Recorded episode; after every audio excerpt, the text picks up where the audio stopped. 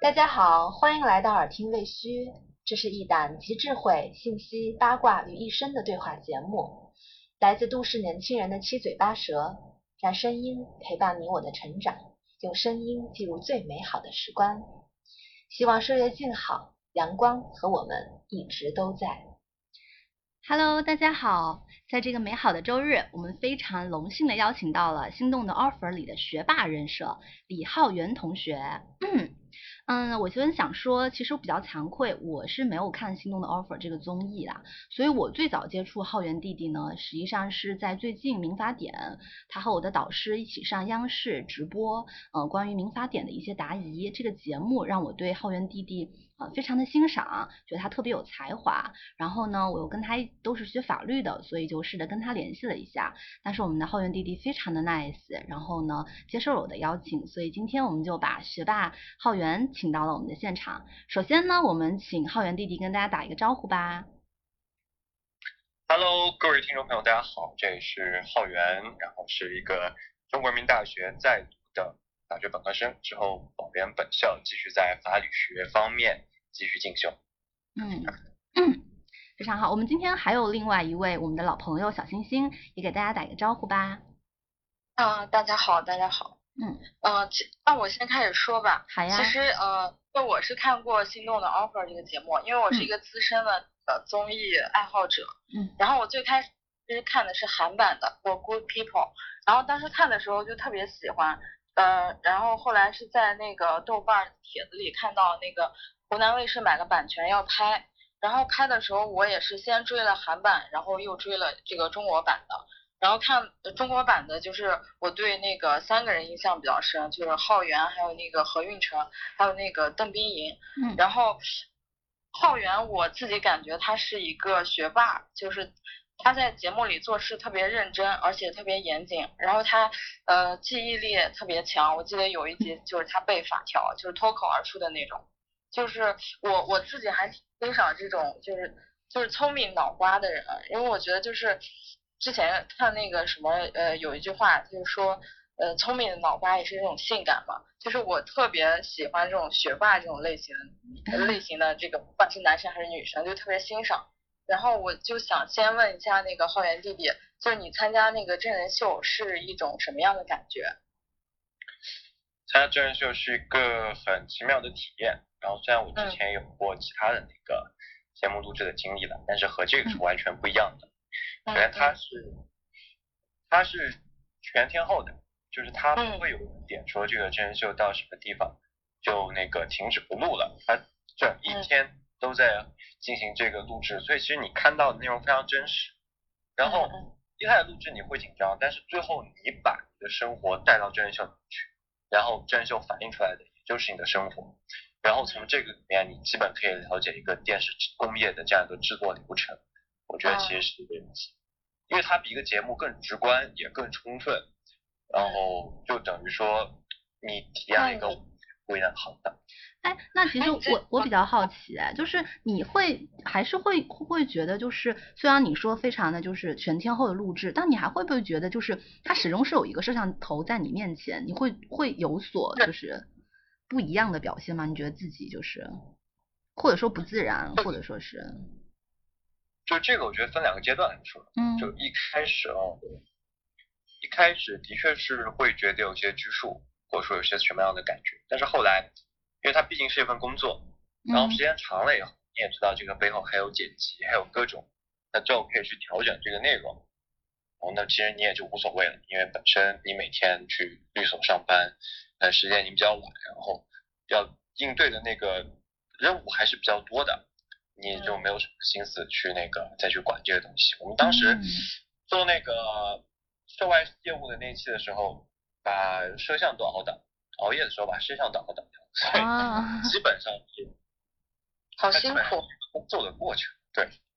你已经没有心思再去放在其他地方上。嗯，那我我看你们应压力挺大的，就是他是在规定的时间让你完成一个任务，对吧？是，其实如果真在律所的话，就会知道，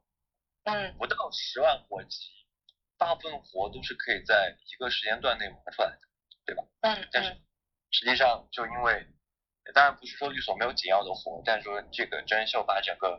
呃周期缩短，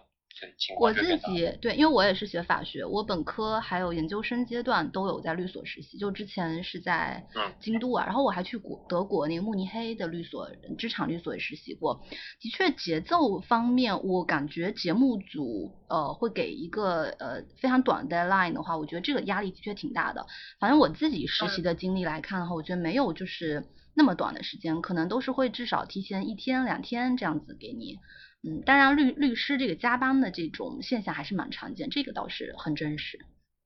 所以这个加班嘛，这个我们这个行当没有办法，因为它到底是一个服务性的行业，主要还是根据客户的需求和案件的进展调整这些工作节奏。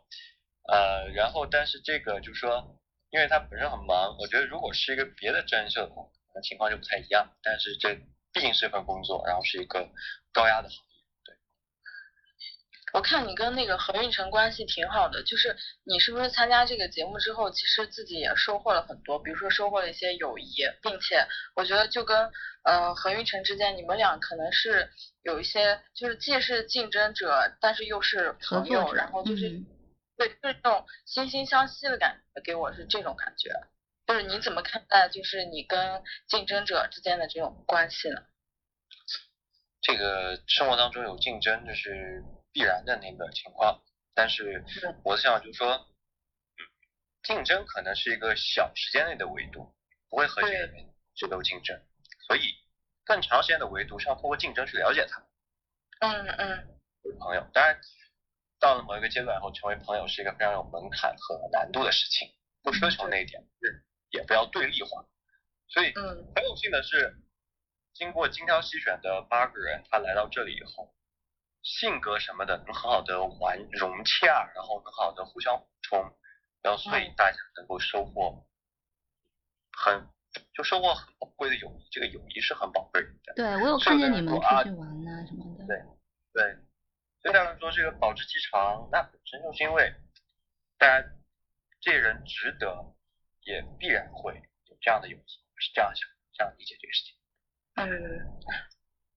我看你还说了一句话，我不知道这句话是不是你说的，因为可能就是时间有点久。说你你觉得就是天赋是一个基础，是一个天花板一样的东西，然后就是说如果没有努力的话，就是可能一辈子够不到天。那你你你自己觉得你是天赋型呢，还是就是努力型？嗯，不好说，因为天赋这个东西可能要在更长、更大的事情上去展示它，可能两个当中各得一点，然后努力更多一点，确实不好说，哎你不知道天赋那个顶在什么地方，你也不知道努力的那个顶在什么地方，大概还是要从别人的嘴里说出来要靠谱一点，是这样。对，其实我觉得现在就是这种真人秀综艺还蛮多的。我们这段这两天不是就那个什么《乘风破浪的姐姐也》也挺火的。像你们这种这个小弟弟，能够 get 到咱们这种三十加的女性的这种魅力吗？就从一个呃你的角度来说，我觉得是没有问题的。就这个人的魅力，它是辐射化，就除非是说这个人还很小，还有他自己判断还没形成的时候，嗯对这个，嗯，我觉得不存在这个问题，因为你都能和六七八十的作者在书里面神交，那和一个人去通过镜头去感受他，我觉得难度也不大吧，对吧？冲向是有好物，有那个评价。哎，你你参加这个综艺之后，我看你的，比如说像粉丝啊什么都特别多，然后平时什么的，你会有偶像包袱吗？就是比如说现在做什么或者发什么或者怎么着的，或者走在校园里面，你会觉得自己很容易被认出来，然后怎么怎么样的吗？会给你不能叫生活带偶像来，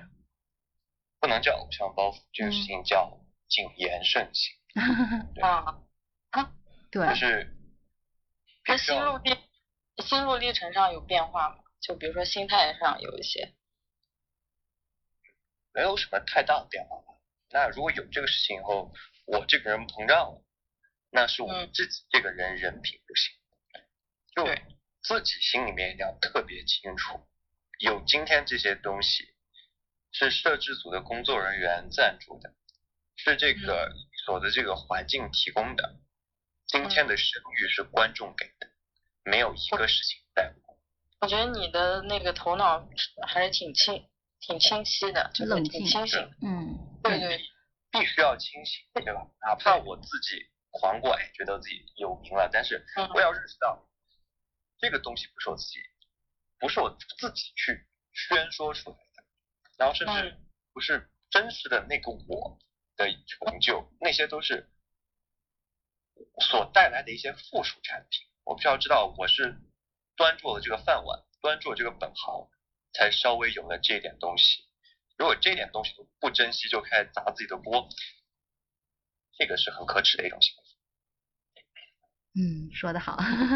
那你参加，比如说像这个《心动 offer》这个综艺，和你之前就是呃在两会期间上央视直播的这个过程，你觉得这两个有什么特别的差别吗？尤其是我很想跟你聊聊，就是上央视直播这个过程当中，你的这个心态啊，然后包括说你的相处对象也不一样，对吧？就是是更老一辈的法律人，你觉得说这两者你你你有什么特别的那个感受吗？这本身是两码事嘛，对吧？一个是真人秀，它是一个日常生活的展现，呃，大家会对你的表达、对你的行为会有包容和那个更多的理解。但是作为央视的，虽然它不是上新上台，它是一次网络直播，但是受众对你的期待是专业人士，嗯，那和一个实习生的期待是不一样的。专业学生和专业人士之间，它是有距离的。所以一方面我要特别注意自己说过的话，要对它进行一个完整的梳理，心里面要做到有数。然后另外一方面要知道，做一个学生，做一个后辈，什么样的话适合我去表达，什么样的话我应该去倾听，然后要做到一个收放的这个度，一个是张弛，一边是有度，我觉得整个状态是不一样的。但如果提不起这个状态的话，那我觉得有。嗯，不会有在大的这个场合去发言的机会，因为说话是门艺术嘛。对。嗯，我看你那个节目就表现的特别。成熟，完全就哎觉得不太像大四的一个学生。其实我觉得，哎，我就想说，像我们作为法律的人，比如说像我们的老师，可能都是七零后啊什么的，我们经常会讲说代沟也好，说那个不同，我们总会强调不同嘛。你觉得你跟他们上节目也好，然后平时跟老师待在一块儿也好，你觉得这个老一辈的这个法律人和我们九零后的这个法律人有什么特别的差别吗？有什么？就你的直观感受是怎么样的呢？呃，我觉得就是薪火相传，总是增华。其实老一辈的人经验和积累，一个亲自把参与到这个法律建设当中的人的观感和他的体悟，是一个后来人所不可能具有的。因为，就好比打个比方说，就比如建房子。一位工人，他把这个房子建起来的感觉，和那个住户的感觉是完全不会一样的。然后可能前者的贡献是要更大一些的。我们在某些地方，就是就像我的，就像我们院长说的，像王毅老师说的那样，这个民法典是，不是推翻重来，而是这个继往开来。嗯。那么他们作为继往开来的一代和。万丈高楼平地起，同荣那一代感悟是不同，而我们作为学习的一代，和他们继往开来的一代又不同。那么我们这一代就要认识到自己的使命在什么地方，可能是推陈出新，可能是面向新时代的中国。对我们和他们最大不同是在于，我们有我们要解决的时代任务，但是说在学习方法上，嗯，或者是说经验见解上未必有什么不同，甚至。要充分的汲取他们现在的所有，才能去稍微有我们之后一点的一点点的学术成就，以其于有一个天才式的英雄式的学术人物在我们这一代里面出现，完成这一代的时代使命。嗯，对你刚刚有说到那个法学方法这方面，因为我知道你硕士是学法理学方面的，你想说在法法律方法这方面，你有什么要跟大家分享一下吗？作为一个呃法学的同学。我觉得这个就大家要清楚，法学方法论它首先是法学自身的学术方法论，是关于法学的知识结构和逻辑体系的理论。那么它第二的法学方法论是沿袭法学的方法论，但如果没有对法学知识结构，就是我们或者说不说知识结构，我们说知识论，这是一个哲学上的术语。我们说知识论和这对这个逻辑的体系的把握，就不可能有一个很内化的，或者说有个对研习法学方法透彻的理解。就为什么说这个我们要注重文本的解释，我们要注重案例和文本之间的穿梭运用。我们要注注重于像法官造反、像法的原则这些很基本的名词。虽然我知道大家大一进来都学法理学，但是很多人学完以后，呃，甚至会厌恶法理学。但是我觉得这些东西在法学这个领域内放诸四海皆准。虽然说他们是德国人，是从萨维尼到卡尔勒恩斯这几代人把它整理出来的，但是。因为他们的整理过非常精辟和非常细致入微，所以近乎于是世界的普世理论。然后这个理论你乍一看的时候，它本质上很枯燥，给你解释，给你解释解释论法律的解释论这一部分的时候，那就从文本一直谈谈谈谈到历史，谈到谈到结构，谈到体系，谈到历史，乃至于谈到习惯解释。但是当你回到案例去穿梭的时候，你会发现，其实这就是一个很正常的分析路径，对吧？嗯。无趣是源于对文字的恐惧，有趣是源于对案例的接触。所以我觉得法律人从一开始，从修法一开始，就要懂得在现实和文本的维度当中去穿梭。对，这也是。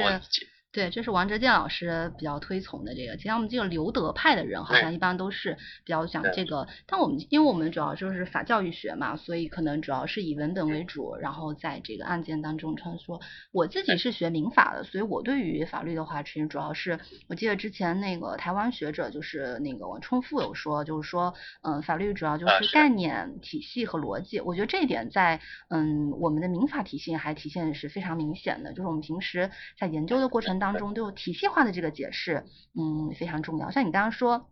文本什么的，对，其实我觉得这就是法律的魅力吧。我觉得像你要学法理学的话，的确会有非常多就是能够从中体会到的这样一种快乐、思辨的这种乐趣。我觉得是真的是不同学科呃是没有法体会到这样子的一种感受。因为我觉得法理学有点好，就是你去任何一个部门，别人不会讨厌。嗯嗯，对吧？对，都可以。可以其他教育。教育学的分析，可以对它做很基础的基础理论的分析，别人也不会觉得啊，你这个是，你爱管我这个学科的事情。对，这就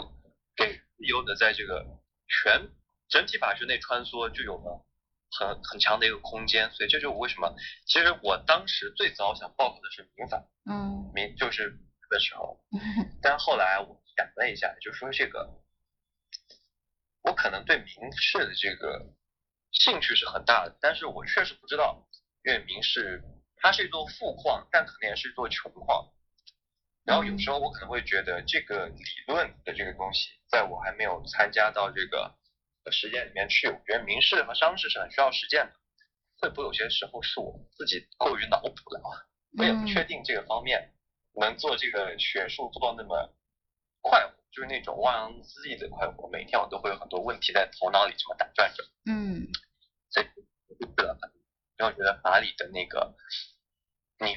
汪洋无际，对，对我那我觉得是可以众包的汪洋无际。就哪天我如果读文史的东西，在法理这个领域里面，别人不会觉得我是不务正业，对吧？就会觉得你是从别的那个地方去找他的智慧，找这个材料。就像你刚刚说的，就是可能我们每一个人大一进去的时候都会学习一些法理学的东西，包括硕士、博士期间我们也会上。像我们每个人几乎都会有读那个伯登海默的那个法理学。然后像我前段时间就是我们上学期跟着老师一起读那个德国的那个什么，嗯，德意志之光，就是讲每一个民法的那个呃学者，就比如你之前提到那个萨维尼啊，然后那个像耶林啊这些，其实他们的这个理论里面很多的东西都是被融入到法理学里面。所以我觉得你这种理解还是非常非常深远的，就是说法理学它的确可以适用于每个学科、每一个单行的那个法律，这一点我觉得还是理解的很深刻的。我我觉得以你这种就是对于呃文化呀这些兴趣的话，应该会在这个领域很有建树。我非常期待啊，法律类的后起之秀。那个是耶林还是塞维尼还是那个拉德布赫家？我忘了，反正应该是有，也不知道的过和弄吧。就是他们家有四个兄弟，嗯，然后老大应该是民法学的，老二可能是政治，老三可能是刑法。然后最后就说啊，就法法法律史研究的那个啊，那个没有画像。然后就说这个 研究受到了这个强烈的鄙视链的末端。但是其实某种意义上看，这个法理学和法律史都在做法学学科史这个事情。嗯，而我们知道，当学科完备到一定状态的时候，是肯定需要做历史研究的。这种历史不是说啊谁活了几年几几年，这种历史研究是去辨析这个研究理论发展的脉络，梳理研究理论发展的体系，然后最后回馈于所有的研究理论发展。这个任务非常的艰巨，然后能概括，能年轻这样的做下来。非常的不容易，我想相信学姐，学姐毕竟留过德，也知道 留德体系。你看像王健老师译引所有的书，就是从对，首先是条文，然后大法官释案，大法官释案的下一步就是地区高等法院的裁判。然后我想德国的这个可能是因为王老师留德嘛，对慕尼黑大学出来的，可能这也是德国案例分析的那一套东西，里面很多其实也是案例史，也是学术史。对，就我觉得就。要做这个，包括教育学啊，看起来教育学是文本，但如果没有那些案例支撑，嗯，就像耶林当年发表一八一二年发表他那篇著名的文章的时候，论那个，我看他那个是论不当得利吧，应该是好像是，对吧？耶林发那个不当得利制度，他其实也是从案例里面来的，也是对前人那个东西的梳理。然后我觉得对我启发最大的人应该是萨维尼，本身萨维尼，呃，世界也知道萨维尼只是。一个狂热的普鲁士民族主义者，然后他其实是研究罗马法出身的，对吧？他那个对对往历史还是非常掌握的。就他们能贡献德意志的民法典，能变成自己时代的人和了解这些东西，对对，其实就你刚刚说到这个，我就想到，就是因为我之前有研究耶林嘛，其实对像你说案例的问题，我就会想到，就耶林他其实当时的时候，他最早的时候是那个。嗯，他最早的时候是概念法学派，然后到后面是变成了呃目的法呃那个目的法学派和评价法学派。它其中就是有一个案例，就是说呃应该就是我忘记掉具体的，就是反正就是有一个具体的案例，他根据就是概念法学派呢得出来的一个结论，就是嗯可能就是不是非常的准确，他但是呢他也没有就是特别的感触。大概到了呃他四十岁的时候呢，他又在真实的生活中经历了。这个案例，然后他就觉得说是，呃，如果还是按照概念法学派那种观点来得出结论的话呢，就非常的不符合现实，所以他当时非常痛苦，他已经都已经四十岁了，但他呢却能够发生发生一个呃观念上的转变，他主要就是觉得说这个案例对呃这个案例对他冲击太大了，他他自己的那个自传里面就说就是从来没有像现在这样。煎熬，内心煎熬，我记得特别清楚这四个字。然后由此就从呃概念法学派转换成了目的法学派，然后再后来学子黑客他们什么再变成了什么价值法学派什么的。我就觉得这一种你说的这种概念性的东西，不这个案例性的这个实践，在呃民法里非常重要，在整个的法学理论界也是非常重要的。我觉得这些当时我自己非常印象深，因为我之前也觉得这些嗯非常体系化的理论，包括法制史类似的东西，可能读起来特别枯燥，但当你真的就是研究进去的时候，你会觉得特别有意思，就是每一个点都会让你触发，觉得很兴奋。虽然说就像你刚刚说的，哎，可能老一辈的法律人他们已经有很多的基础什么，但当你再重新去学习的时候，当你再去掌握这个知识的时候，你会觉得收获非常多，而且会让觉得自己整个就有一种跟过去连接那样的一种快感和畅通感，我觉得这一点是的确非常的享受，我自己是这样这样感觉。对，这是这是必然，这是必然。对，整个过程应该是。整个过程应该是这个样子。对，其实你也多多次提到了，就是关于呃历史啊、文化呀，我有注意到你可能对这方面是特别感兴趣的，对吗？就是你包括你之前参加中国诗词大赛，表现的非常的好。我想说，你的这种对于中国文化的兴趣是如何培养的？嗯，这你要讲如何培养，其实很简单，就是从小去阅读，然后阅读可能每个人。他有自己的点，也不是说每个人从小阅读他会喜欢这个东西，就偏偏是我喜欢了，或者我对这个有莫大的兴趣，所以去钻研这个东西，就是是我的荣幸，对吧？嗯，我的荣幸这样子，因为我也不能说太多，因为我也还在培养我自己这个过程当中，实在是不知道这种潜移默化怎么去表达出来，总之是一个潜移默化的过程。嗯。小星星，你有什么可以接着说？可能跟刚刚聊法学，你可能没有特别。没有没有，我在听你们讲的，就是因为你说到法学的话，从我因为我是新闻的嘛，然后我比较关注的就是之前我看过一个电影叫《华盛顿邮报》The Post，然后就是那个电影是就是可能所有新闻人都呃向往的嘛，就是他用法律捍卫了新闻自由。然后我可能关注的是这方面东西比较多，但是就是刚才你们说的，然后我我也一直在听，就是说这种思辨的这个过程肯定是特别，呃，怎么说呢，就是特别开心的。但是我就觉得很多时候你的开心快乐其实是就都是建立在书本上的，就是说如果能真的把它实现了，这个就是说从那个。呃，新闻的角度来说，就是或者说呃法律公平公正的角度来说，我觉得这个是更有意义的。就是不仅仅是说你你在那就是书本里和他们在交流啊什么的，如果能真真的把这些公平公正，然后延伸到这个法呃延伸到那个现实生活中，我我个人觉得这个更有意义。对，就是但这个过程，对对对。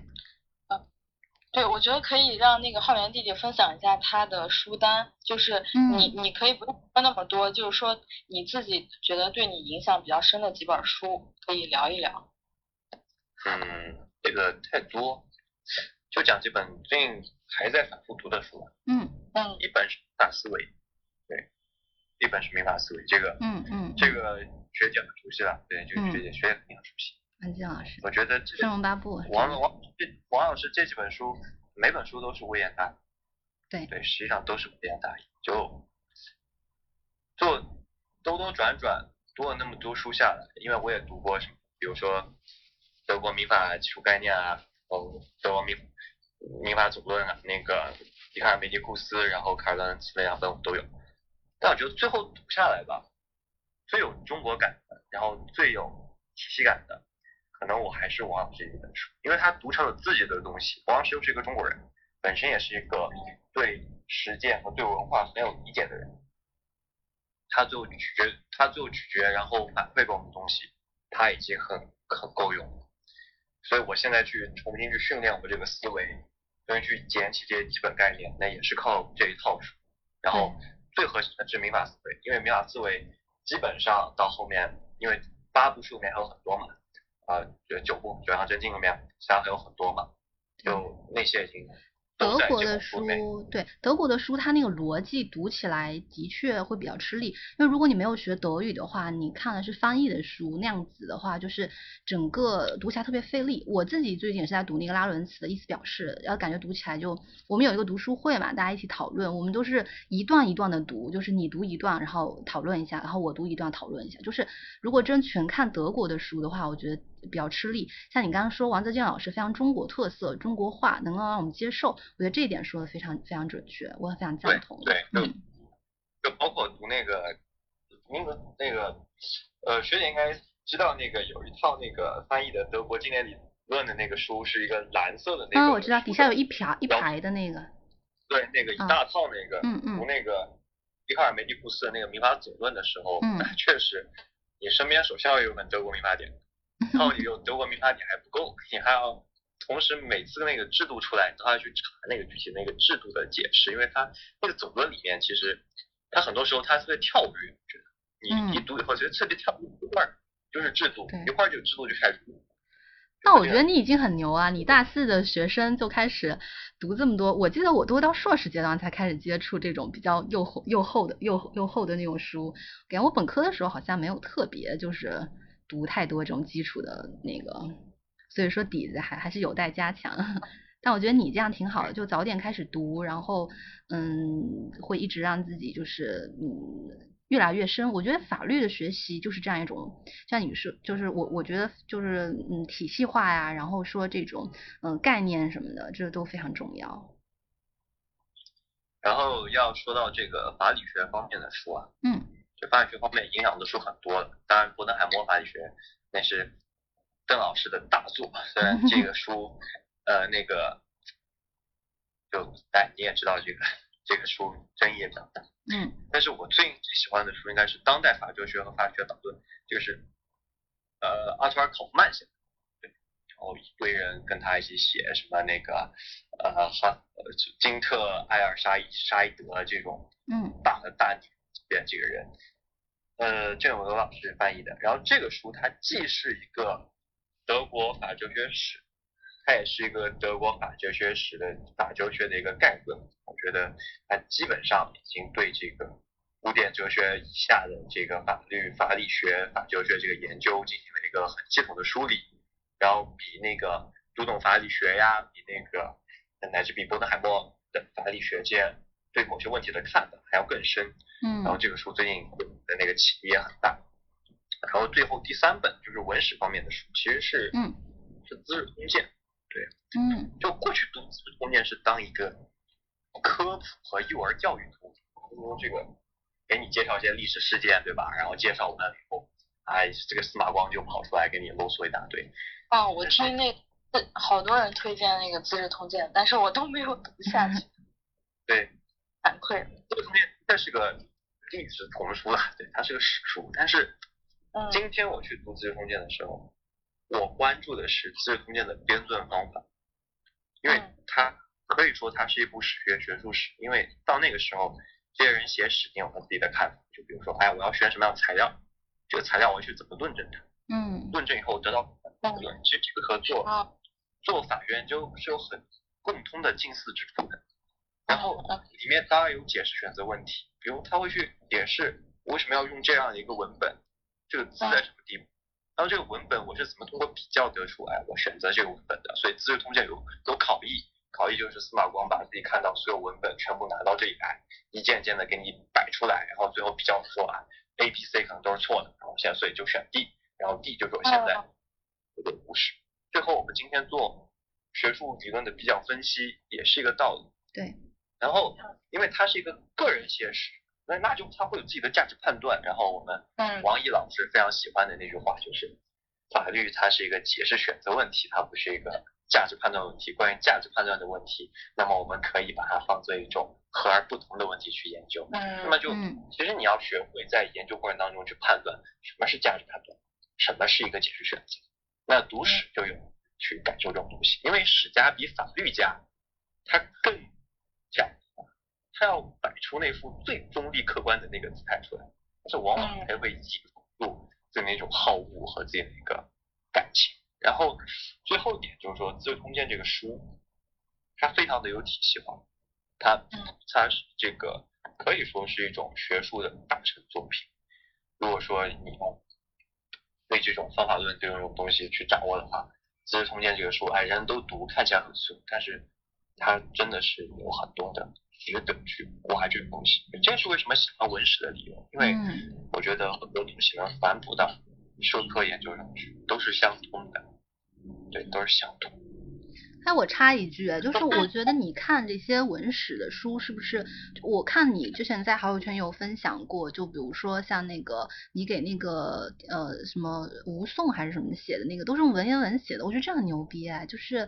呃这种东西，就是我我觉得我自己在看史书的时候，遇到这这样子的表述什么的，看起来都会很吃力。但你居然还能用自己他写出来，你这个过程是怎么一种锻炼的呀？就是怎么让自己就是能够。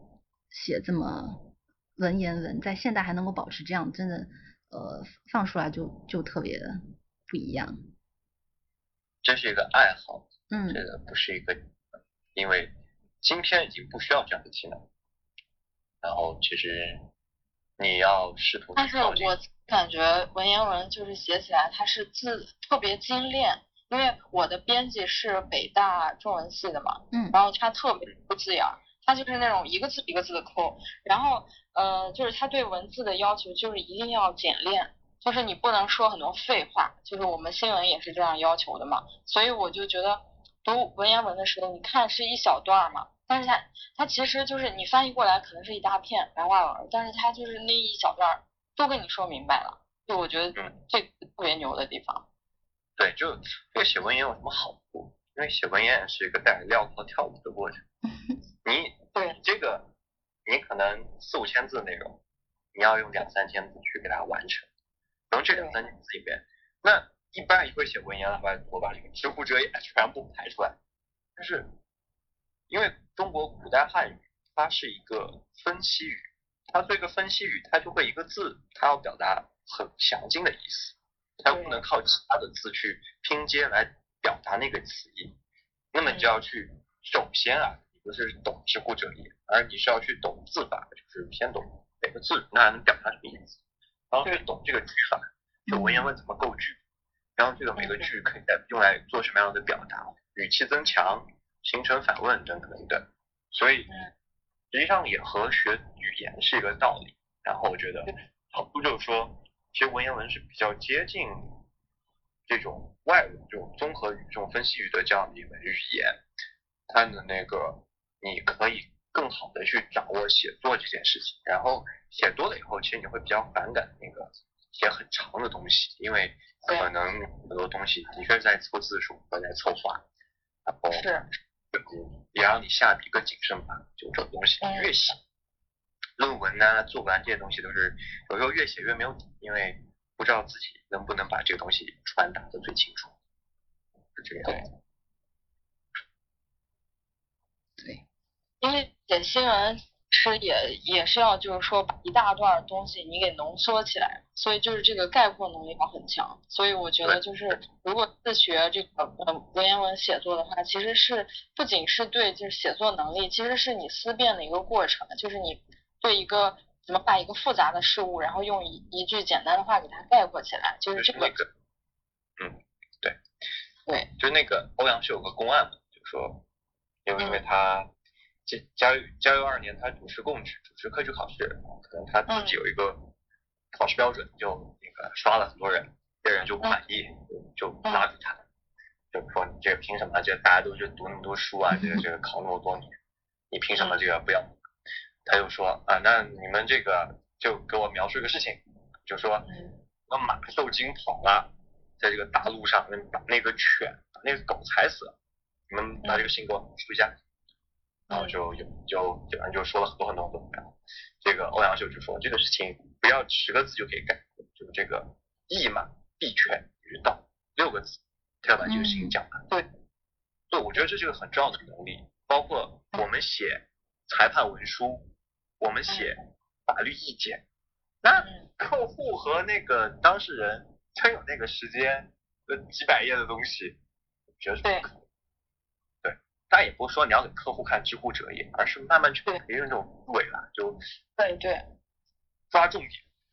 会概括，是东西太重要了，特别实践里面太重要。对，我们现在公文不是也都讲那个要删减字数嘛？就如果是在正式的公文里面，也有这种特别的要求。对，而且而且白话删减字数是一件更不容易的事情。嗯。它很口语化，然后对，很容易重复。实际上。对，是这样。我觉得我们聊得很开心，好像时间也差不多，一般我们就那我们差不多。对，我们就先聊到这里吧。非常再次感谢一下浩源弟弟，嗯。关系，就麻烦你。没有没有，我觉得很开心。特别想听，哎可以可以以后再聊。对，以后可以再聊一聊。然后我们今天就先聊到这里吧，好吧？嗯。那我们就下次再见，嗯，谢谢。下次再见啊，嗯，两个学姐。